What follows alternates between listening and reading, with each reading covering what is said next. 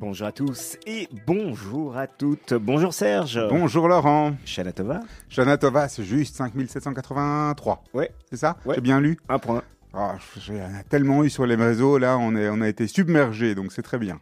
Ravi de vous retrouver pour euh, cette nouvelle année et aujourd'hui on a le plaisir de recevoir évidemment un entrepreneur mais un jeune quinquagénaire, Michel Lowy. Il y a 13 ans, il a fondé sa banque, une banque de marché. Aujourd'hui, Lowy SC, c'est comme ça que... SC Lowy, c'est dans le Lowy, pas pardon. Ouais. vous comptez sur les marchés asiatiques et européens de la dette euh, d'entreprise où vous rivalisez apparemment avec les grandes banques internationales? Donc euh, on reçoit un banquier, un banquier nomade. Je peux, je peux vous présenter comme ça, banquier nomade? Ouais, ouais, Un peu partout. Vous étiez au, au départ à, à Hong Kong, c'est ça? On a fondé l'entreprise à Hong Kong au départ, effectivement. Alors on, va, euh, on a, on a l'habitude évidemment de, de, de- de plonger dans, dans l'histoire de nos invités, de- d'essayer d'un peu comprendre comment ils sont devenus les, les- les- nos invités, les personnes qu'on reçoit sur, sur Judaïka dans Mythe de Boss. Euh, comment, euh, ça a commencé où, Michel? Vous êtes né à Bruxelles, vous avez grandi ici euh, à Bruxelles? Donc je suis né à Bruxelles, j'ai grandi à Bruxelles, j'ai étudié à, à Bruxelles aussi, à la différence de, de- de- des ados euh, aujourd'hui. Euh, et puis ensuite, j'ai déménagé à Londres à 26 ans. ouais. avec, une, avec une activité, une vie communautaire ici euh, à Bruxelles ou pas spécialement? Ouais, ouais, ouais, bien sûr, euh, au Maccabi, à la Noire. Ah ben voilà, donc vous avez euh, participé à la vie, à la vie active. Étudié à. Bruxelles, euh, à l'ULB, à l'ULB. et puis après, vous commencez à bosser directement en Belgique, alors, avant de partir à Londres. Directement en Belgique. J'ai passé trois ans euh, en Belgique à travailler ici. Voilà. Dans, dans quel euh, domaine, déjà le... Non, j'ai rejoint un cabinet d'audit, donc j'avais décidé que continuer à étudier, c'était bien. Pourquoi vous vous dirigez vers des, des études d'ingénieur commercial? Qu'est-ce qui a, qui a dicté votre choix à l'époque? Vous vous souvenez? La vérité, c'est que euh, j'avais vu quelques films et que ça avait l'air excitant d'être banquier, d'être dans la finance et que c'était un bon moyen de faire de l'argent et de s'amuser. Et donc, vers 15-16 ans, je m'étais dit, bon, je vais faire Solvay. Parce que c'était associé au côté commercial, finance, quoi. Donc Ouais. déjà finance, quand même, parce qu'il y en a Déjà beaucoup qui font, finance, qui en disant euh, commerce, business, je sais pas trop bien trop quoi. Non, là, c'est finance. tout à fait. ouais. Donc déjà intéressé par la finance. Et après l'audit, l'audit aussi encore de la finance, de la compta plus, on va dire. Oui, enfin, j'ai pas fait de la compta chez eux très très longtemps. Au bout de quelques mois, ils m'ont mis sur les missions qui étaient un peu plus sympas. Corporate finance, un peu plus. Corporate finance, advisory, etc. Mais, euh, mais ouais, c'était, c'était, c'était, c'était un bon moyen de, de parfaire une formation. Et alors après euh, Londres, Et après Londres, donc j'ai commencé à bosser à Londres. Et puis ensuite, je bossais pour un hedge fund à Londres, c'est quoi un hedge fund? Pour ceux qui un connaissent fonds pas d'investissement. Donc, ça veut euh, dire c'est des gens qui prennent de l'argent, euh, qui dit, à qui on peut donner de l'argent en tant qu'investisseur, qui vont dire on va investir cet argent de la meilleure manière possible et imaginable pour vous et vous faire rapporter, rapporter un, un bon retour. Ouais, en, en fait, en fait l'histoire, l'histoire intéressante et où j'ai eu un gros coup de bol, c'est que le cabinet d'audit pour lequel je bossais avait revu, Arthur Anderson. voilà, avait revu la, la- la faillite de la banque Anip, qui était une banque d'emprunt belge à Anvers, etc., qui était tombée en faillite euh, vers euh, 95, un truc comme ça. Et donc moi, j'étais euh, euh, l'auditeur qui était censé revoir leur book. Et, et le fonds que j'ai rejoint rachetait des créances de boîtes en faillite et des, des- des portefeuilles de créances, et donc avait regardé le portefeuille de la banque Anip. Et donc vous, ils ont aimé le fait que vous connaissiez vachement bien ce dossier. Exactement. Exactement. Et c'est ce qui permet de- d'accéder facilement ou de rentrer facilement alors dans cette boîte à Londres, plus facilement. Beaucoup plus facilement, parce qu'à l'époque, franchement, euh, mon anglais était euh, archi nul. Et donc, euh, je me, je, me, je me demande encore comment ils ont fait pour me recruter. Sur Euh, les chiffres, uniquement sur les chiffres. Où ils ont se dit, on comprend rien, mais ça doit être très malin. mais euh, non, et donc je les ai rejoints en 96. Et puis ensuite, deuxième coup de bol, la, la crise asiatique euh, se passe en 97-98. Euh, tous les mecs seniors refusent d'y aller. Et donc, il reste que moi, le plus jeune, pour y aller. Et là, je commence à racheter euh, des actifs au Japon, à Singapour, etc. Mais Tout à, à titre individuel, parce que là, vous travaillez plus pour personne. Vous, tra- vous, vous achetez pour la société pour laquelle euh, vous travaillez, pour le hedge fund? Ouais, donc pour le fonds d'investissement pour Ouais. lequel je travaillais, Ouais, euh, je rachetais des créances. ouais. Et donc, ils avaient besoin de, de quelqu'un pour aller euh, scouter le marché en, Asiatique. en, en Asie. Et là, et là, vous vous dites quoi? Vous vous dites, euh, c'est une opportunité pour moi. euh, vous n'avez pas d'enfant, pas marié, donc là, c'est l'occasion de, de plonger? Non, au départ, au au départ, en fait, j'avais pas tellement envie d'aller. Ils ont vraiment dû me pousser. Et puis, une fois sur place, bon, ben, tout s'est super bien passé. Il y avait plein d'opportunités. Je bossais comme un fou. Euh, très rapidement, ils m'ont demandé de construire une, équipe. Et donc, euh, en fait, en, en gros, euh, j'avais 5 minutes d'expérience et ils m'ont demandé de, de construire une équipe, de rester là-bas et de diriger l'Asie pour eux. Depuis, depuis, quelle, depuis quelle ville? Vous, quel pays? Alors j'ai passé six mois au, au Japon à l'hôtel. Et puis ensuite, on est arrivé à la conclusion que ce serait mieux que je sois basé à Singapour. Quand on dit rachat de créances, pour les gens qui nous écoutent et qui ne Ouais. savent pas toujours bien ce que ça veut dire, c'est quoi en fait un rachat de créances? Alors c'est très simple. Euh, la banque euh, ING euh, prête 5 millions à Serge Bézère. J'aimerais, Serge Bézère a, a- a des difficultés à rembourser les 5 millions. Oui. Et donc, ING se, se décide à se séparer de cette créance et, et la vend à Laurent pour 4 millions d'euros. Et ensuite, euh, bah, c'est c'est- c'est Serge qui doit l'argent à Laurent. Toujours 5. Toujours 5, mais lui l'a racheté pour 4. Ouais, Voilà. donc, donc j'ai donc j'ai gagné un million. Enfin, si, si, Si je paye, si je paye, mais c'est pas certain. C'est bien cette émission. Hein. J'ai jamais été aussi bien Oui, payé t'as- en, t'as- en quelques minutes. tu, hein. tu gagnes vite. Et le- mais euh, toute cette notion de, de rachat d'actifs et cette logique-là, elle vient d'une logique de gestion de risque, je pense. hein. C'est-à-dire que toutes les banques doivent avoir des portefeuilles qui sont équilibrés en termes de risque et donc tous les, toutes les positions sont en permanence. euh, on regarde où on est la gestion du risque de chaque, de chaque position pour que tout soit équilibré. C'est- deux choses. C'est en partie la gestion du risque et en partie pour la banque gérer son portefeuille de manière eff- efficiente. Ça veut dire que, en fait, un, un- un gestionnaire, un, un investisseur comme moi est parfois plus à même de gérer ses créances qu'une banque. Parce que moi, je peux la racheter de plusieurs banques. Et donc, et créer un portefeuille qui est plus gros. On est spécialisé dans cette activité-là. Dans le recouvrement après derrière alors? C'est une logique de recouvrement Parce pas- que qu'est-ce qui fait que si je peux pas payer à vous, comment ça se fait que je pourrais payer à quelqu'un qui rachète la créance? Imaginons que, que, que tu peux pas me rembourser parce que je t'ai prêté 5 millions euh, sur, un, sur, un, sur, sur, sur ton business et que ton business a des problèmes de trésorerie et que ING se dit moi je veux plus mettre d'argent derrière, j'en ai marre. Mais moi je peux revenir et dire voilà, tu sais quoi Serge, on va faire un business plan ensemble, on va un petit peu regarder ce qu'on peut faire, comment on peut, on peut, on peut améliorer les choses et, et moi je vais mettre plus d'argent sur la table. Mais en, plus des créances, tu vas aussi me donner des participations dans ton business et de l'equity dans ton business. Et donc, on peut travailler ensemble à reconstruire les choses, ce qu'une banque traditionnelle va pas faire. Et sur quelle base vous, faites ce type de, rachat de créances? Parce que finalement, euh, vous analysez un bilan, mais vous, analysez souvent des situations difficiles d'entreprises qui vont pas bien. Donc, on investit sur les gens, on investit sur la technologie, on investit sur quoi finalement, euh, Michel? On investit surtout sur les actifs et sur les gens. Très peu sur la technologie, parce que la technologie, ça change tout le temps. Et, euh, et moi, je suis pas un grand spécialiste. Et, et ça, ça- ça évolue constamment. Donc, on, a- on investit sur base des actifs et de, de la qualité des gens qui, euh, qui gèrent ces actifs. Mais ça, c'est du feeling finalement, les gens. C'est- une perception, c'est euh, c'est de l'humain, heureusement, c'est bien. Mais c'est un. Voilà. Sur quelle base? c'est pas que du feeling, parce que, bien sûr, dans une rencontre, il y a du feeling. Mais quand on fait une analyse, on regarde ce que quelqu'un a fait pendant 20 ans. Est-ce que quelqu'un a fait pendant 20 ans la manière dont il a géré des affaires, la manière, la manière dont il a, il a résolu des problèmes? C'est pas du feeling. C'est euh, c'est- c'est- c'est- c'est- c'est du réel. C'est concret. On, on- on revient un tout petit peu dans la chronologie de, de votre parcours, Michel Lowy. Donc, on est en Asie, vous, vous, vous, vous rachetez euh, des dettes. Euh, et là, on est en quelle année, plus ou moins?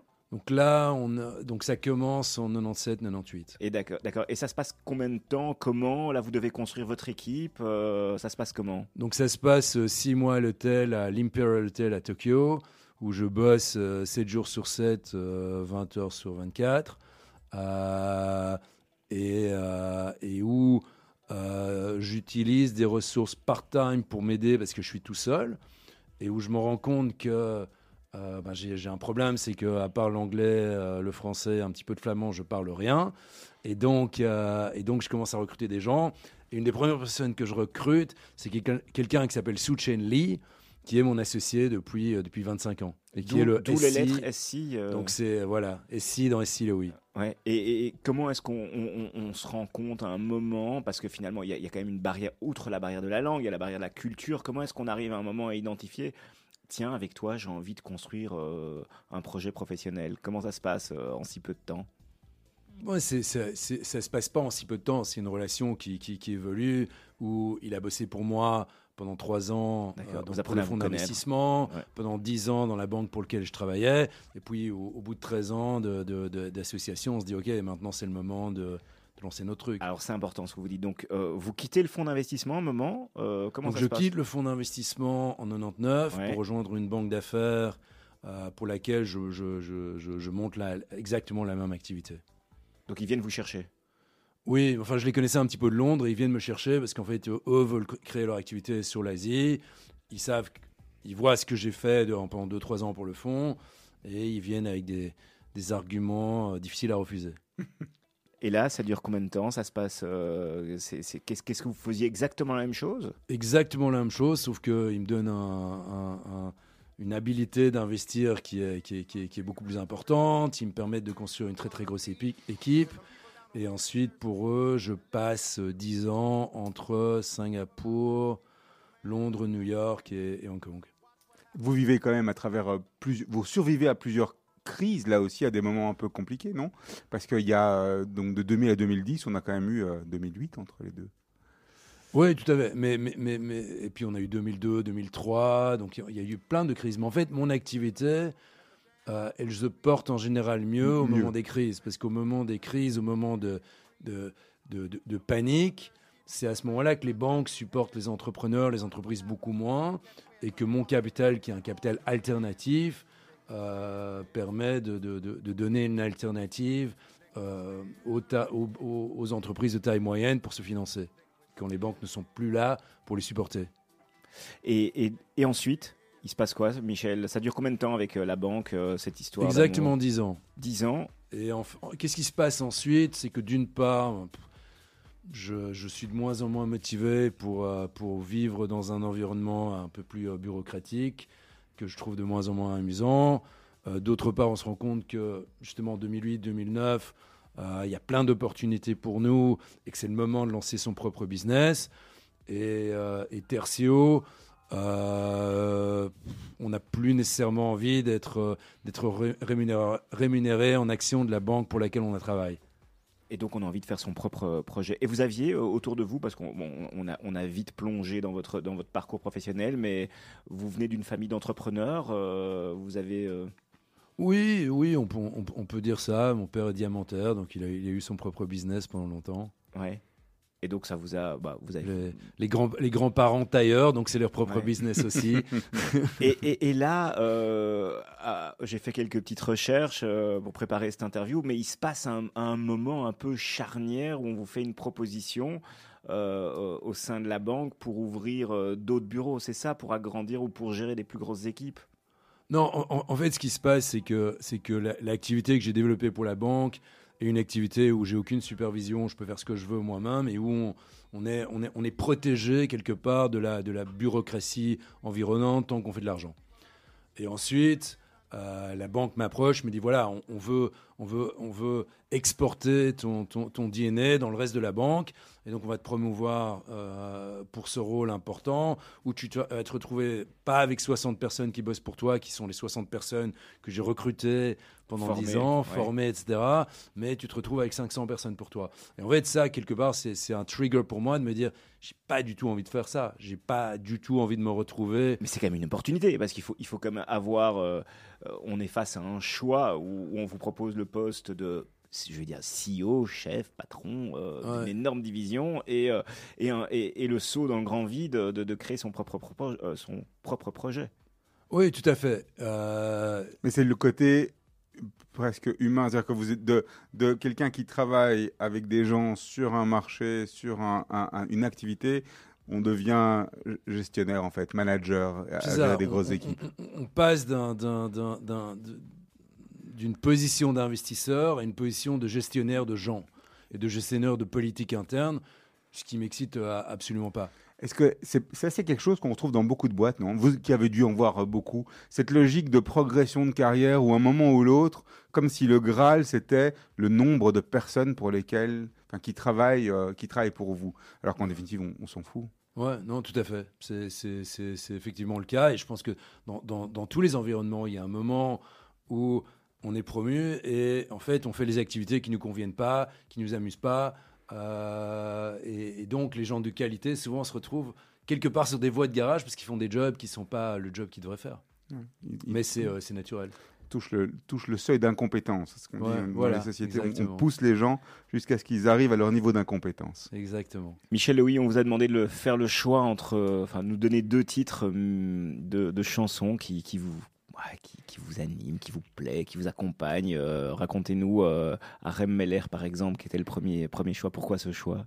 Parce que j'adore les chansons en hébreu, qu'en plus, ça, c'est une chanson qui nous met de bonne humeur. Et, euh, et voilà. Vous parlez hébreu maintenant, en plus de- des trois autres langues? Euh, mieux qu'avant, mais pas encore très bien. Ça arrivera, ça arrivera. On se retrouve dans quelques instants. C'est Mythe de Boss.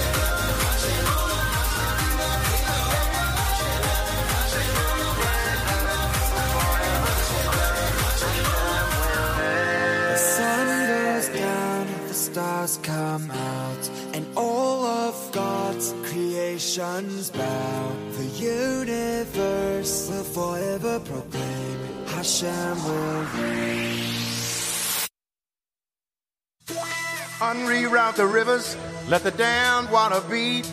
There's some people down the way that's thirsty, so let the liquid spirit free. The people are thirsty because of man's unnatural hand. Watch what happens when the people catch wind, when the water C'est Mick de Boss. Bonjour à tous, bienvenue. Nous avons le plaisir, euh, aux côtés de Serge, de recevoir euh, à nos côtés un, un grand monsieur, un grand banquier, Michel Lowy. Je dis grand parce que bah, c'est- c'est c'est- c'est en termes de, de volume ou euh, plutôt De d'actifs? taille, Parce que de, de taille, taille, aussi. oui, oui. euh, J'ai lu que vous gérez plus d'un milliard d'actifs. C'est énorme ça. Oui, c'est énorme, même si dans mon métier c'est tout petit en fait. Euh, mais euh, mais on, gère- on gère 3 milliards d'actifs aujourd'hui, Ah. mais, euh, mais, mais, mais, mais, mais on, est, on est des nains dans mon activité. Dont la dette de 5 millions euh, de- que j'ai Voilà. pour vous et de Ouais. 4 millions que vous avez. Donc, euh, Mais je, mais, mais je pense la, ra- la racheter pour 3 millions. Ah euh, oui, c'est vrai. ouais, quand- elle vaut vraiment plus rien. et, euh, Elle vaut plus rien. c'est ça. Vous êtes conscient que cette émission est podcastée, donc tout ce que vous allez dire pourrait être tenu contre vous. hein. Euh, on, on- on- on suivait évidemment votre parcours. Vous, euh, on était euh, juste au moment où vous alliez euh, créer votre propre banque, banque internationale. Euh, SC Lowy. Euh, ça se passe comment ce, saut dans le grand vide? Parce que quand on vient d'une énorme banque où on vous propose de gérer 500 personnes et puis de se dire oh, finalement je vais faire la, mienne euh, et je démarre de, enfin, de zéro quasi. euh, C'est euh, si ça c'est pas un saut d'entrepreneur, euh, alors j'y comprends plus rien. C'était effectivement très très dur au départ. Je me rappelle que, que, que pour la petite histoire, on pouvait même pas obtenir des cartes de crédit pour la boîte. Pour, euh, pour donc on, on, voulait avoir des cartes Amex et Amex nous a dit ah oui, si, si vous mettez 100% de, de, de cash collatéral contre tout ce que vous dépensez. Donc non, c'était vraiment pas évident au début. On a plein de petites anecdotes comme ça. On, avait rach- on a racheté euh, le mobilier de d'un fonds qui fermait. On a, on a été chercher nous-mêmes les chaises, les bureaux qu'on a transportés. La start-up, Donc, la donc banque c'est un peu start-up. Euh, mais, euh, mais heureusement, j'ai des super associés. J'ai des super associés qui sont loyaux, que je connais très très bien depuis très longtemps, euh, avant de créer la boîte. Et donc ensemble, ça se passe assez bien. On est en assez quelle vite. année? Donc là, on est en 2009. 2009. Et alors, est-ce que c'est au niveau justement euh, structurel? Est-ce que c'est facile à ce moment-là de créer une banque Parce qu'aujourd'hui, on sait que créer un document, un, un- un établissement de crédit, une banque, c'est quelque chose qui est très compliqué. Il faut passer à travers beaucoup de, de procédures et beaucoup d'administrations euh, en Europe, euh, partout. Euh, comment ça se passe à l'époque en Asie? Donc, alors au départ, on crée pas une banque. On crée un fonds d'investissement et on a racheté des banques et recapitalisé des banques ensuite. C'est quoi la différence entre les deux pour vous dans, dans, et, pour le simple. législateur? C'est très simple. La banque, elle est financée par des dépôts de, de Kidam, alors que le fonds d'investissement, c'est des investisseurs institutionnels, des fonds de pension, etc., qui, euh, qui vous donnent de l'argent à gérer. Donc aujourd'hui, je peux avoir un compte chez CLOI. À pas l'époque, chez c'est pas CLOI, mais, possible. mais, mais- mais dans les banques qu'on contrôle et qu'on gère. Donc, euh, donc c'est ça la, la- la- la- la grosse différence. Donc vous créez un fonds d'investissement Ouais. et de là, ça grossit et ça devient une banque. À partir de quand on, de- on se dit banque? Alors, on- on- encore aujourd'hui, on n'est pas une banque. On est un fonds d'investissement et une société de, de- de- de gestion qui détient des participations euh, dans, des, des- dans des banques. Et la, la logique est toujours la même? C'est toujours une logique de rachat d'actifs? C'est Ou bien on a évolué sur les produits? On n'a pas évolué par rapport aux produits. L'idée, c'est de racheter des actifs existants et être un fournisseur de capital alternatif pour les sociétés de taille moyenne. Mais le financement de notre activité, aujourd'hui, a, a deux, euh, deux, deux- deux- deux channels, deux, canaux. Euh, L'un, c'est les dépôts au niveau des, des banques commerciales traditionnelles. Et l'un, c'est euh, les fonds d'investissement qui, ou les fonds de pension qui nous donnent de l'argent à gérer. Ça veut dire que votre, votre activité, elle est 100% B2B, business to business. Vous vous adressez uniquement aux professionnels et pas aux particuliers. Tout à fait. Donc, vous, vous allez frapper aux portes des banques pour qu'elles déposent de l'argent chez vous et que vous investissiez correctement leur argent. Non. non. Euh, donc c'est du, c'est, du- c'est du B2B euh, dans le sens qu'on rachète des créances aux banques Oui. et qu'on prête de l'argent aux entreprises. Et au niveau du financement, c'est du B2B au niveau du fonds d'investissement qui est financé par des fonds d'investissement, des fonds de pension, des compagnies d'assurance, etc. Et c'est du B2C au niveau des banques qui, elles, sont financées par des, euh, dépôts. Oui, Laurent? Non, non, non, non, je, je Vous suis, je suis, oui, je, suis- je suis attenti- attentivement, j'essaie de, de, de- de vous suivre. Euh, et, et là, euh, comment est-ce qu'on on- on démarre? Parce que vous avez, vous avez votre carnet d'adresses, j'imagine. euh, c'est plus facile après, après au- autant d'années en Asie. Vous avez un nom. comment est-ce qu'on construit son relationnel ou sa- ses relations avec, avec tout ce monde-là, là-bas, une fois qu'on on n'a plus une étiquette d'une grande banque au-dessus de soi? Bah, c'est amusant, effectivement, on a, on, a, on a un beau carnet d'adresses, et puis on va voir plein de gens. euh, et puis certains, certains, on est reçus à bras ouverts, ça se passe hyper bien, et d'autres qui sont, euh, qui ont croyé être des, des très bons amis, ben, la porte elle est fermée, Ouais. ou, elle est, ou elle est à peine entrouverte parce qu'on n'a plus la même carte de visite. Et c'est quoi la recette finalement Euh, Enfin, euh, qu'est-ce qui a fait que euh, le projet, après euh, plus de 13 ans euh, ou 15 ans, euh, a, a- a fonctionné Euh, La recette, c'est d'être optimiste. C'est quand la porte elle est fermée, on passe par la fenêtre. C'est quand, c'est quand, c'est quand, on, c'est quand on reçoit un, niet ou un non, ben, on, revient à la charge. Et, surtout d'avoir un, support, que ce soit à la maison ou avec les associés.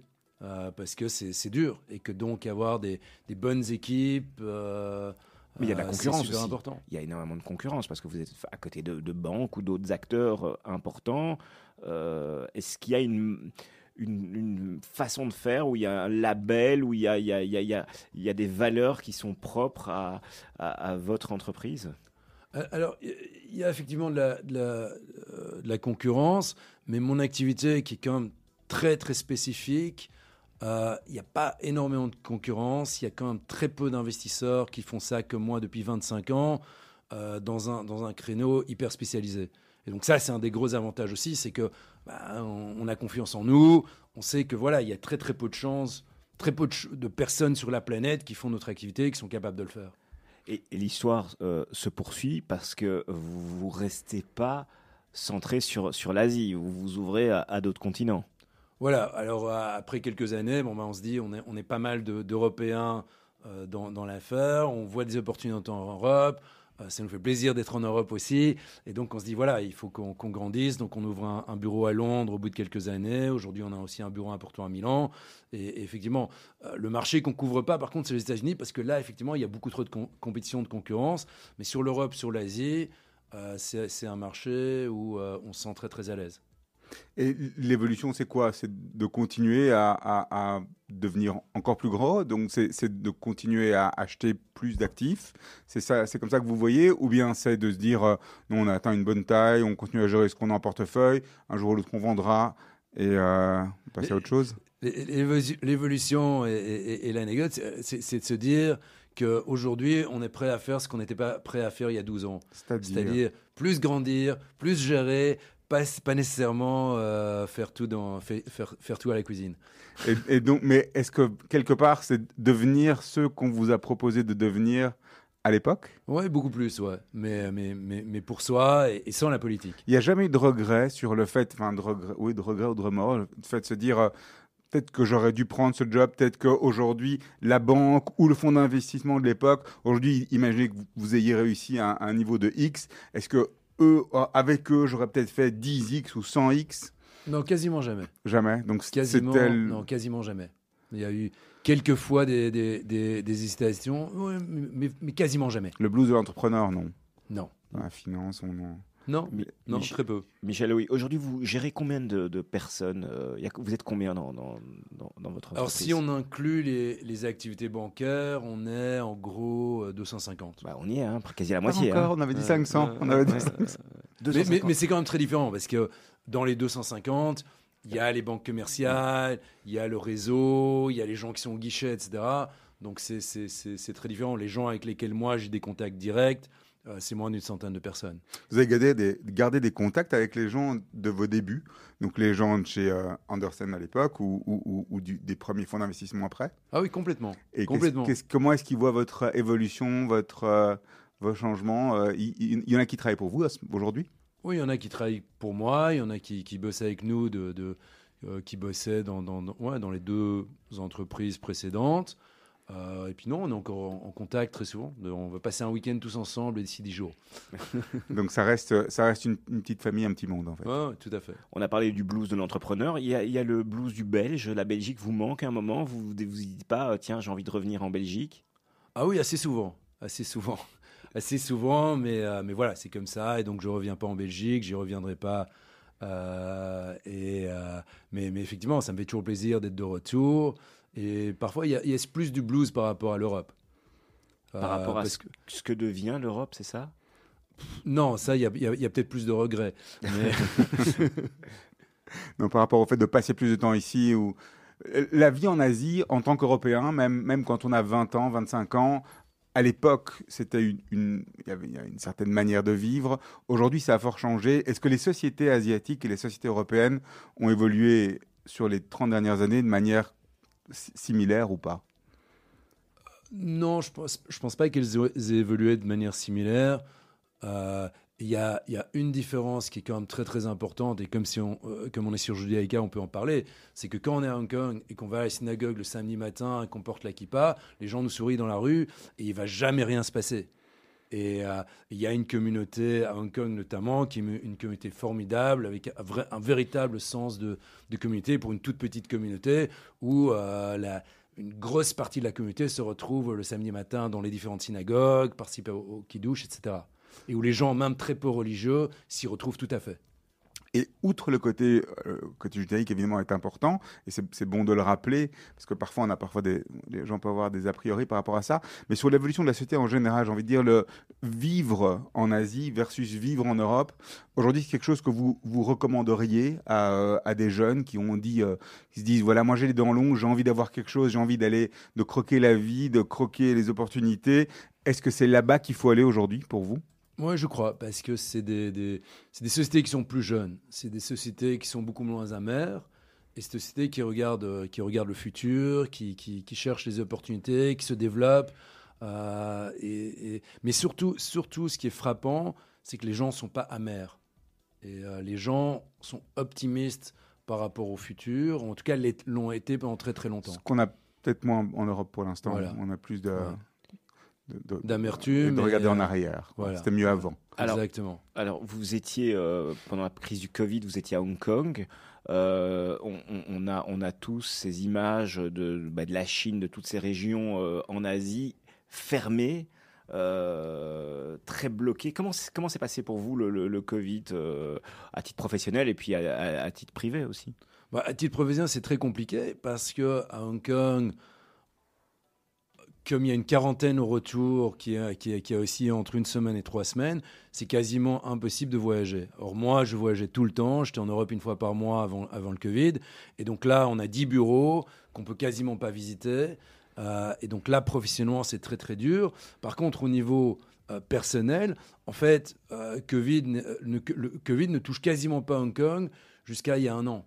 Et donc, on peut vivre quasiment normalement euh, pendant très très longtemps. On n'a jamais véritablement eu de, de- de- de lockdown en- à, à Hong Kong. Pas de confinement. Vous avez eu d'autres, il y a eu d'autres éléments euh, Ouais. perturbateurs sur la vie en général, Ouais. mais pas le Covid. No- notamment politique, où la situation politique est, est- est- est- est plus que compliquée. Mais au niveau Covid, en fait, on a vécu beaucoup mieux que dans le reste du monde jusqu'à, je dirais, jusqu'à euh, septembre passé. Justement, au, au niveau politique aujourd'hui, euh, vivre à Hong Kong, euh, c'est tenable encore pour un expatrié? C'est tenable pour un expatrié parce que, parce que économique- économiquement, au niveau business, ça change absolument rien. Euh, mais les choses changent dans les, dans, dans les écoles, au niveau scolaire, par rapport à la, la liberté de la presse, par rapport à la possibilité de s'exprimer. Euh, et donc, Concrètement? Bah, concrètement, euh, les enfants qui doivent chanter euh, l'hymne national chinois à l'école, euh, l'étude de Tiananmen qui est, qui, est, qui est enlevée des cursus, ça, ce sont des choses concrètes qui se passent. On est surveillé On est épié On Alors, Aujourd'hui, il y a une ligne d'appel à Hong Kong pour les gens qui sont antinationalistes. Et quand ils ont, ils, ont, ils ont mis ça au point, il y a eu des milliers de coups de fil, de dénonciations des voisins, ce qui rappelle, euh, ce qui rappelle des moments difficiles pour nous tous. Ah, Le fisc Euh. belge a la même chose. hein. Doit-on le rappeler Et donc depuis, vous êtes, vous êtes euh, enfin, on le disait au début, euh, beaucoup plus nomade. Vous bougez un petit peu plus euh, d'un bureau à l'autre. Vous avez 10 bureaux aujourd'hui, c'est ce que c'est ce que vous Ouais. disiez. Euh, vous êtes euh, où entre où et où, euh, où ça se passe où aujourd'hui pour vous? Donc aujourd'hui, moi, je passe la plupart de mon temps entre les bureaux de, de Milan et de Londres, mais surtout au bureau de Milan. D'accord. Quel regard vous, vous portez sur, euh, sur, sur la crise économique qui, qui, qui arrive, qui est là, euh, dans laquelle euh, l'Europe est plongée, euh, Le monde. le monde euh, Alors, ce, qui- ce qui est compliqué pour moi, c'est que, c'est que j'ai l'habitude des, des crises économiques. Vous allez Et- racheter de la dette? On, va racheter la dette parce que c'est notre activité. Donc, euh, on- Vous, vous, vous oubliez pas le, le deal qu'on a entre Serge et moi Mais vous avez quelque chose à vendre, Laurent. Euh, mais, le problème aujourd'hui, c'est que c'est non seulement une crise économique, mais c'est aussi une crise politique et sociale très importante. Et, euh, c'est difficile de, de voir la manière dont on va s'en sortir. Alors que, quelque part, dans, dans toutes les crises précédentes, on a pu se dire c'est temporaire, il y a des solutions, on voit quelles sont les solutions, ça va durer six mois, ça va durer deux ans, on ne sait pas combien de temps ça va durer, mais il y a vraiment des solutions. Aujourd'hui, c'est quand même beaucoup plus inquiétant. À quel niveau? Au niveau, du, au niveau du côté politique, parce qu'il y a la Russie d'un côté et, le reste du monde de l'autre, enfin, ou la Russie, la Chine euh, et quelques-uns, euh, ou, bien au niveau économique où on se dit ben, il suffit pas d'imprimer des billets, ou euh, on en a imprimé pendant tellement d'années maintenant Bah, avec le Covid qu'on peut plus. Bah, c'est les deux. C'est les deux. On peut plus imprimer des billets. Il y a des problèmes d'inflation. Il y a, il y a, il y a des problèmes de, de, de dette euh, qui font qu'aujourd'hui les, gouvernements sont tellement endettés qu'avec les taux d'intérêt ils vont devoir payer tellement plus que ça va créer encore plus de problèmes sociaux. Euh, il y a évidemment les problèmes politiques, euh, que ce soit le blocus sur Taïwan qui a lieu aujourd'hui, où, euh, où il est difficile pour les exportateurs de sortir les choses. Il y a euh, Quelque part, les crises aujourd'hui, ou la crise actuelle, elle, elle est très concrète. Elle, se- elle rentre dans la vie des gens par rapport à, à- à- à- il y a quelques années où ceux qui étaient expulsés de chez eux étaient expulsés de chez eux aux États-Unis essentiellement, mais euh, avec les subprimes. Mais aujourd'hui, on a de nouveau quelque chose de très concret, c'est-à-dire que les gars qui n'arrivent pas à se chauffer, les familles qui n'arrivent pas à se chauffer, c'est une crise très concrète pour euh, où, où le, le- le prix euh, qui explose euh, avec l'inflation, c'est très concret. C'est ça la grande différence, c'est que ça, ça devient ça devient une vraie crise aujourd'hui par rapport à ce qu'on imaginait. Tout à fait. Et, donc l'élection de, populistes, comme on vient de le voir en Italie, avec euh, des, fascistes à la tête de, différents pays, et, euh, et- les conséquences encore plus aggravées qui, vont en découler. c'est des, des- des fausses bonnes, euh, les fausses, les fausses bonnes solutions en fait. Voilà. On, entend souvent dire, oui, qui dit crise dit opportunité. Euh, outre le fait de racheter de la dette, euh, parce que c'est votre cœur business, mais vous voyez d'autres opportunités arriver. Est-ce qu'il va y avoir euh, voilà, des, nouveaux mouvements, des- des tendances qui vont s'accélérer selon vous au, au niveau économique? Ou même peut-être au niveau de la société? Peut-être que vous avez un regard là-dessus aussi? J'ai un regard là-dessus, oui, un, regard inquiet. Et, ce qui est quelque part inquiétant, c'est qu'aujourd'hui, les changements s'accélèrent, que ce soit au niveau technologique, au niveau business, au niveau, au niveau, au, au niveau personnel, au niveau politique. Et donc, les, les changements s'accélèrent.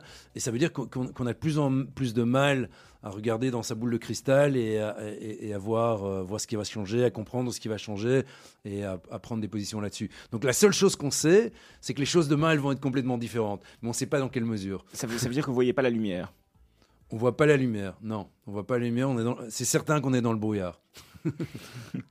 Est-ce que euh, la crise justement qu'il y a avec euh, la Russie et l'Ukraine pour l'instant, en ayant vécu euh, à Hong Kong, elle prend une autre dimension? Parce que Hong Kong, Taïwan, on, sait qu'on a la Chine à côté. Ça restait très théorique tout ça, encore une fois, jus- jusqu'à ce qu'on se rende compte que même à notre époque, on peut encore avoir une grande puissance qui se dit bah, je, vais, aller taper sur le voisin.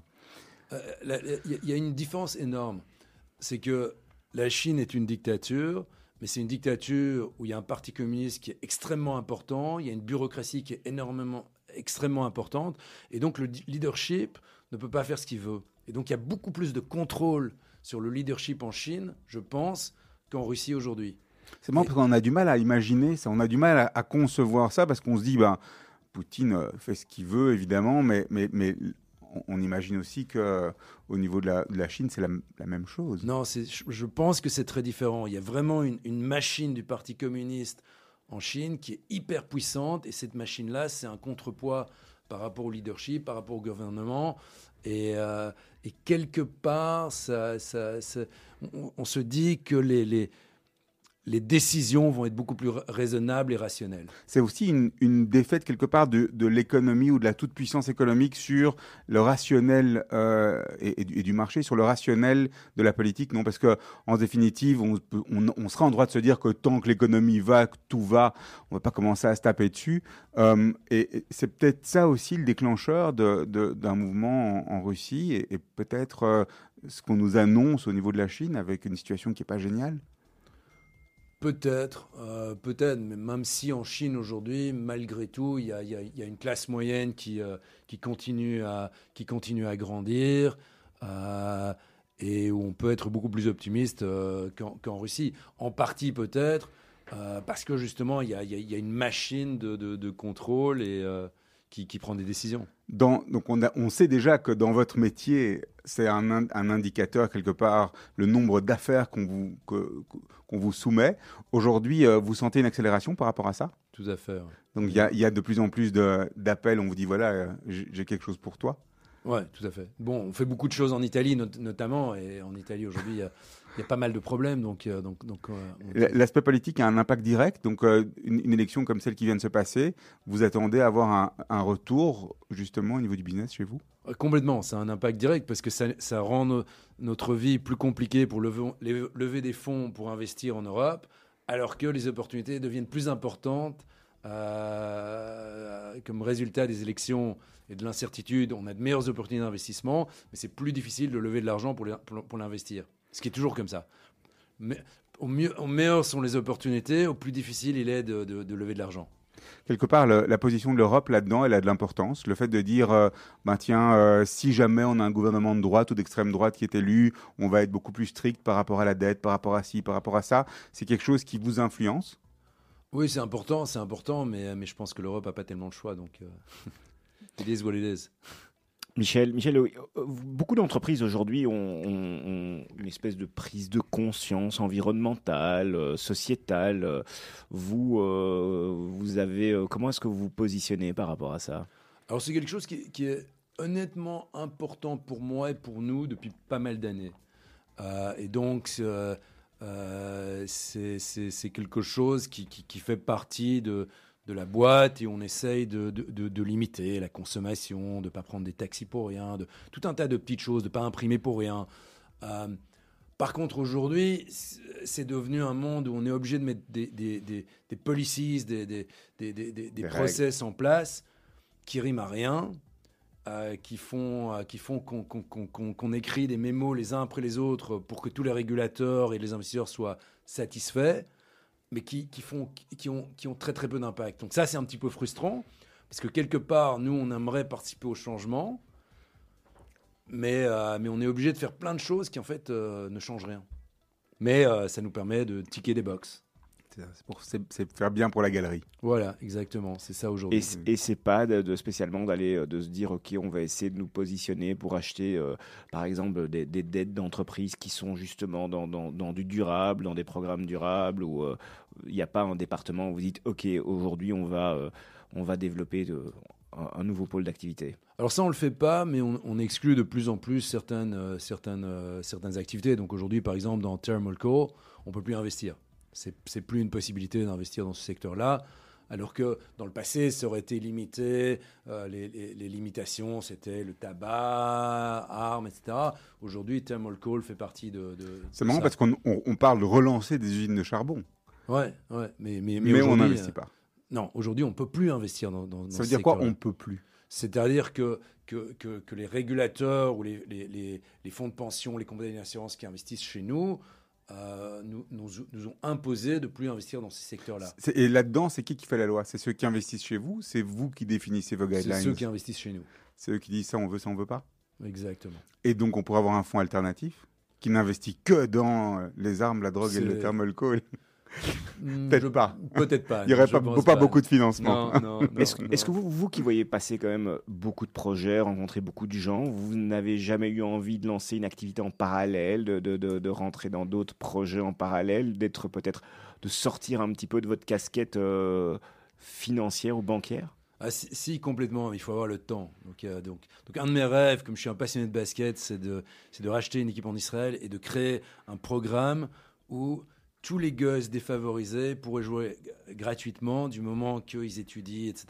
Donc ça, c'est un de Jouer mes à quoi projets. Au basket. Au basket Au basket, euh, de- parce, que, parce que comme je suis un passionné d'Israël et qu'il y a d'énormes problèmes de, de sociaux et de, de- de différences qui, qui s'agrandissent de plus en plus, c'est quelque chose que j'aimerais beaucoup faire, mais il faut, il faut avoir le temps. Et donc ça, c'est un des projets euh, pour les prochaines années, de, de créer cette énorme école de basket pour enfants euh, défavorisés en Israël, pour essayer de les, les réinsérer, les pousser à étudier, etc. Voilà, donc si euh, par exemple euh, on a des gens qui nous écoutent qui sont en Israël, euh, ils peuvent prendre contact avec vous. S'ils veulent porter ce projet, euh, votre porte est ouverte. La porte est, ou- la porte est entrouverte, il faut... mais moi j'aimerais m'y impliquer aussi, donc il faut que j'y trouve le temps. C'est pas facile d'arriver à, à gérer votre temps justement entre euh, les avions, le business. Vous avez encore un rôle très opérationnel parce qu'on se rend compte que souvent les entrepreneurs à un certain moment, ben ils commencent à quelque part un peu lâcher au niveau opérationnel pour laisser leurs équipes gérer et profiter de la vie. Euh, Covid m'a beaucoup aidé par rapport à ça, parce qu'en fait, j'ai pas, pas pu garder un, un- rôle aussi opérationnel que je l'avais avant, et je pouvais plus voyager. Et là, on se rend compte qu'en fait, finalement, les choses continuent à fonctionner assez bien. Euh, Plus besoin de vous. On s'en occupe beaucoup moins. Et donc euh, ça, ça, Donc ça, c'est le but, qu'on ait beaucoup, qu'on ait moins besoin de moi. c'est quelque part cette, cette résilience ou cette, cette, euh, cette- ce lâcher prise, c'est le, la, la- le comment dire la recette du succès sur le long terme pour vous et pour l'entreprise. Vous voyez où votre entreprise, parce qu'elle porte votre nom, mais dans euh, 50 ans ou dans 100 ans. Je regarde pas à 50-50 ans. Mais, mais le, but, c'est que ça, ça, ça Mais- soit mais- toujours là, de la pérenniser. Aujourd'hui, on grandit avec des gens qui, qui ont repris euh, 95% de ce que je faisais il y, a, il y a 5 ans, il y a 10 ans. Donc, euh, Vous donc, pouvez imaginer ne plus le faire, quoi. Tout à fait. Vous voulez vendre? Vous êtes vendeur? Euh, non. Ah, c'est rare ça, parce que c'est une question qu'on pose souvent euh, à, à nos, à nos invités euh, entrepreneurs. En général, euh, on nous répond oui, bien sûr. euh, voilà. Non, non je- on recherche toujours des partenaires, mais je ne suis pas vendeur du business, non. On- Tant pis, Laurent, va falloir vivre sans. je, je vous rappelle que vous avez une dette, euh, Serge. Oui, c'est vrai, excusez-moi, excusez-moi. Ne vaut plus rien. Dernière partie de l'émission. On vous pose des questions. euh, on a envie d'avoir des, des réponses assez courtes, bien qu'on peut, on peut un peu déborder évidemment s'il y a, s'il y a des, des réponses non pas satisfaisantes, mais euh, qui nous euh, titillent. C'est quoi la chose la, la plus folle que vous ayez faite dans votre vie, Michel Louis Euh, probablement lancer le, le business il y, a, il y a- il y a 13 ans. C'est quoi le cadeau le plus fou que vous avez reçu? Euh, le cadeau le plus fou, c'est un poster originel, original pardon, un de ceux qui, un des, un des seuls qui reste, de Zim, euh, qui faisait de la pub pour l'Alia avant, avant la naissance de l'État d'Israël. Votre métier, en un mot? Profiter des, des- des opportunités pour, euh, pour, pour, pour convertir une expérience négative dans une expérience positive. Donc vous, avez- vous êtes un, un Merlin enchanteur en fait, c'est ça? Ouais, je- ouais, Peut-être. je, te laisse- je vous laisse euh, décider. Et si, justement, si je vous donne une lampe d'Aladin, trois vœux, Alors, le, le- j'ai surtout, j'ai surtout un vœu, c'est que c'est qu'on arrive à sortir de cette crise euh, sans, des, des- des- sans, sans avoir des, des catastrophes militaires. être heureux, c'est? Être heureux, c'est se lever le matin plein d'énergie et de, de- de manière positive. justement les trois grands plaisirs du moment. Les trois grands plaisirs du moment. euh, ben, ben, L'un d'eux avec lequel j'ai appris beaucoup de plaisir, c'était le padel que j'ai découvert ici en Europe et malheureusement euh, je me suis blessé. Euh, mais mais le, le- le- le plaisir du moment, c'est euh, voilà, se, se lever, avoir vu pendant six mois le, le soleil et le ciel bleu. Là, ça devient un peu plus compliqué. et, et voilà, et, et avoir plein de, plein de choses excitantes. euh, euh, qu'on qu'on- qu'on look forward pour le, le reste de la journée. Est-ce que la défaite, elle rend humble ou revanchard Les deux. Les deux, c'est clair. Ça rend beaucoup plus humble. Et en même temps, euh, ben, quand, quand- quand on se prend un, un coup de poing dans la figure, ben, ça, ça- ça nous renforce aussi. Soit on tombe, soit on se renforce. Est-ce que vous avez un engagement dans votre vie euh, où euh, euh, il y, a il y a quelque chose qui, qui- qui vous, qui vous caractérise Comment est-ce qu'on pourrait définir Michel Louis Euh, je pense que je suis un... Ce qui est le plus important, c'est que je suis un battant, que ce soit sur un, sur un terrain de sport, dans les affaires. Bon, bah, il n'y a, pas- y a, y a- y a pas une balle qu'on peut pas rattraper. et qu'on peut pas remettre Ouais, voilà. Qui était votre modèle? Vous aviez un modèle? Alors, j'ai eu, j'ai toujours d'ailleurs un, un- un modèle qui, qui, est, qui est un mec qui m'a recruté euh, dans ce fonds d'investissement d'ailleurs euh, quand j'avais 26 ans, qui est toujours un ami proche et qui est toujours un mentor et euh, dont, dont je suis les traces et qui est un de mes advisors aujourd'hui. Il fait partie de votre aventure. Il fait complètement partie de mon, de mon- de mon aventure. ouais. Ouais. Euh, Qu'est-ce que vous valorisez le plus chez vos employés? La loyauté, la loyauté et l'honnêteté. Donc pour moi, quelqu'un qui fait une erreur, c'est pas un problème, mais je dois le savoir directement. Vous avez une anecdote de réunion, euh, une réunion qui est cocasse, un moment où qui s'est passé juste pas comme ça devait se passer, mais juste quand, quand vous fermez vos yeux, vous dites, ouais, celle-là, elle était extraordinaire cette réunion. Extraordinaire ou désastreuse. hein. Euh, un, un des moments clés de, de- de- de notre aventure, c'est qu'on a organisé un, un off-site à euh, Jackson Hole, euh, aux États-Unis, euh, et où j'étais très très malade, où j'ai dû prendre trois avions pour y arriver. On était à 60, et c'est là qu'on a pris la décision d'acheter cette banque en Italie sur les pistes de ski. Et, euh, et c'était, un moment fabuleux en fait. Et c'est, là le début d'une, aventure, de l'aventure, vraiment de l'aventure européenne qui se passe avec une équipe asiatique en skiant à Jackson Hole. Ouais, mais il n'y a, y a pas une, une réunion où, euh, où vous avez un, un énorme blanc ou, euh, ou euh, une anecdote un peu, parce qu'on l'a, on l'a tous eu, le, le, le- le- un exemple, euh, le, le- le- le- son ordinateur s'allume plus, euh, ou euh, on a perdu les contrats, ou... Non, pas vraiment. Non. L'anecdote du début du business dont je me rappelle et qui reflète un peu la manière dont on construisait ça, c'est que mon associé qui, qui, euh, qui voulait couper les coûts euh, avait décidé au mois de décembre de, de forcer tous nos employés à, euh, à payer leur, leur, leur, leur- leur coffee cup. Et donc, ils devaient de- payer 20 dollars Hong Kong. Là, un de mes autres associés m'appelle en vacances et me dit Michel, ça va plus là, il faut que tu interviennes, c'est pas possible. Regarde ce que Suchen il nous fait là maintenant. Votre plus gros challenge aujourd'hui, c'est quoi, Michel Louis Le, le- le plus gros challenge aujourd'hui, euh, c'est de devoir voyager alors que j'ai plus du tout envie de voyager, que j'ai envie de voyager le moins possible et que j'ai des équipes un peu partout et que Zoom c'est formidable, Teams c'est formidable, mais qu'il faut voir les gens, il faut aller prendre un café euh, avec eux, un, verre de vin avec eux et que euh, j'ai de moins en moins de voyager, que, que malheureusement aujourd'hui avec le business que j'ai, je dois voyager beaucoup trop. Ça, a été un, un grand, changement, ça, par le Covid, justement, cette notion de voyage. On reviendra au même rythme qu'on était, auquel on était soumis avant. Non, Vous je pense pensez pas. Non, je pense pas. On, on- on se rend compte qu'il y a beaucoup de choses qu'on peut faire aujourd'hui. On- Plus on efficacement. se rend tous compte que, que voilà, il y, a- il y a plein de choses qu'on peut faire sans, sans visiter les gens. Mais, il faut, mais tous les quelques mois, il faut, il faut visiter les gens. Parce qu'il y a aussi des conversations, on sait très bien qu'on peut pas les avoir en face d'un écran. En tout cas, notre génération. Avant-dernière question, la dernière je la laisse euh, à Serge. Quelle question vous auriez aimé que je vous pose aujourd'hui, ou on vous pose aujourd'hui, qu'on vous a pas posé Pff, tu- vous m'avez posé tellement de questions que, que, que, que je, je- je donne ma, ma langue au chat sur celle-là. Alors, moi, je viens avec ma dernière traditionnelle. Ouais. Quel est le conseil que vous auriez aimé qu'on vous donne à 20 ans et qu'on ne vous a pas donné? Le conseil que j'aurais aimé qu'on me donne, c'est vraiment me dire si tu te plantes, si tu fais des erreurs, c'est pas grave, c'est une super opportunité d'apprendre. N'aie pas peur de te planter. Euh, et euh, c'est comme ça qu'on apprend. Mais si tu te plantes, t'en parles aux autres. Tu, tu travailles avec l'équipe, mais c'est des- c'est c'est en se plantant, en faisant des erreurs que- que- qu'on apprend. Michel Louis, merci d'avoir été avec nous. Avec plaisir. Merci d'avoir pris l'avion de si loin pour, euh, pour l'émission. On est flattés. Avec grand plaisir. Serge, euh, vous ne retrouverez pas euh, la semaine prochaine euh, Je ne laisse rien, il n'y a personne. Il n'y aura pense, hein. personne, évidemment. C'est Yom Kippour. Kippour. On se retrouve euh, avec euh, Olivier dans 15 jours. Ouais. D'ici Pas, là. pas moi non plus, je pense. Ah mais- non, ça sera moi. Gmar Hatimatova. Bonne fin d'après-midi. À bientôt. À bientôt.